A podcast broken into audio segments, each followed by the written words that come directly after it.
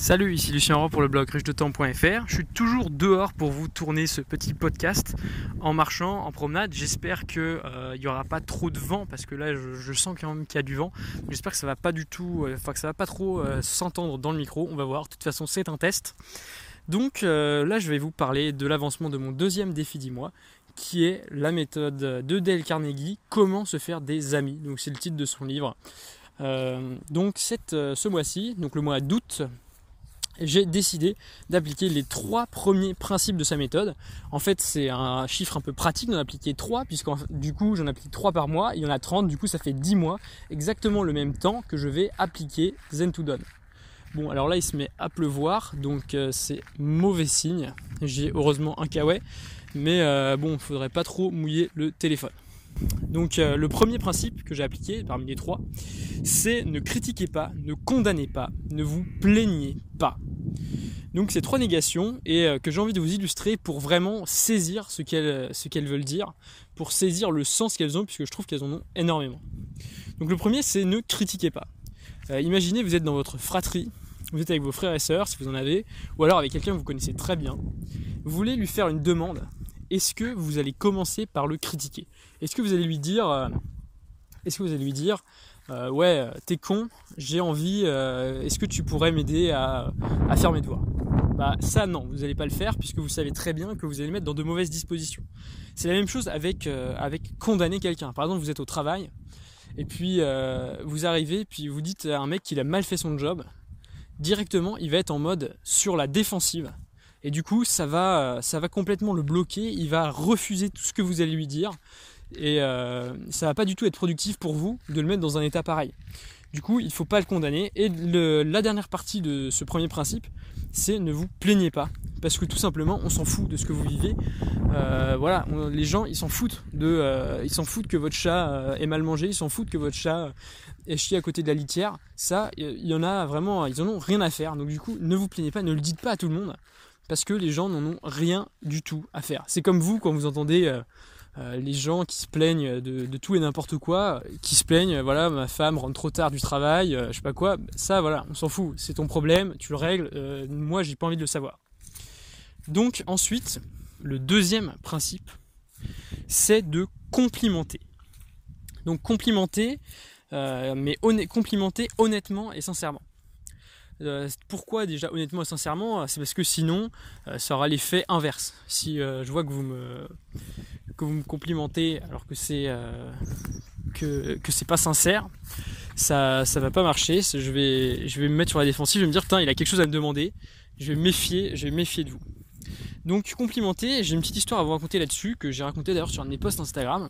C'est la semaine dernière quand je suis allé chez le coiffeur. Donc euh, je rentre chez le coiffeur, il me coupe les cheveux, voilà, rien de, rien de plus normal. Puis au moment de payer, je lui dis euh, merci beaucoup, bravo, c'est très bien réussi. Alors, comment analyser, comment découper cette phrase? Est-ce que vous voyez le compliment qu'il y a là-dedans? C'est le bravo. Voilà, c'est euh, le fait de dire c'est très bien, merci. C'est simplement un constat. Et en fait, vous vous complimentez un peu vous-même en disant ça. Vous voyez votre coupe et vous dites c'est très bien. Euh, c'est un peu comme si vous disiez dans votre miroir que vous êtes très beau. Euh, le coiffeur, euh, bon, il est content de savoir que ça vous plaît, mais ça ne complimente pas lui. Par contre, quand je lui dis bravo, je lui dis bravo coiffeur, c'est quelque chose que peu de gens disent, je pense. Enfin, moi, honnêtement, quand je vais chez le coiffeur, d'habitude, je lui dis juste c'est très bien, merci. Alors que là, en lui disant bravo, ça le félicite lui-même du point de vue personnel. C'est-à-dire que je suis satisfait de ce qu'il a fait lui et qu'un autre coiffeur n'aurait pas fait, par exemple. Là, il m'a très bien coupé les cheveux, je suis très content. Donc, euh, c'est euh, le fait de complimenter également, ça, rend les, gens autour de vous heureux.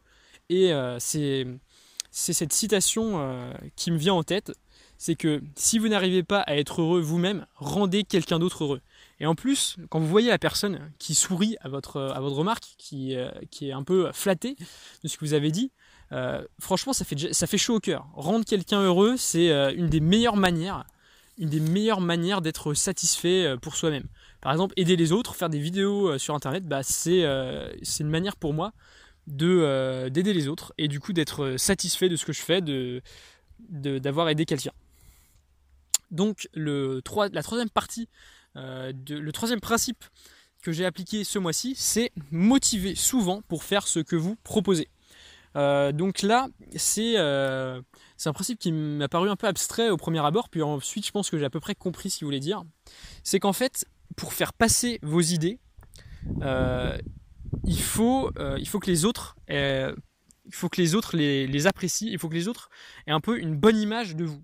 Par exemple, là, bah, je viens de, j'ai quasiment terminé mon job d'été, je termine demain, et donc, honnêtement, je suis je suis pas mauvais en, rangement. Je, suis assez astucieux. Euh, j'arrive bien à, me débrouiller là-dessus, à trouver des bonnes places pour les objets pour que euh, pour qu'on puisse les retrouver facilement. Et donc du coup, euh, même si j'ai pas d'expérience, je peux aider les, les, gens qui travaillent avec moi là-dessus. Je peux aider mes collègues là-dessus. C'est un des rares trucs sur lesquels je peux les aider, puisque bon, les autres choses, je n'ai pas encore les, enfin, je n'aurai peut-être jamais, mais je n'ai pas les compétences techniques pour le faire. Donc, ce, que, je veux vous dire par là, c'est qu'au final, mes collègues, ils ont, euh, un peu intégré que ça va, j'étais pas mauvais en rangement. Et du coup, maintenant, ils acceptent beaucoup plus facilement mes conseils.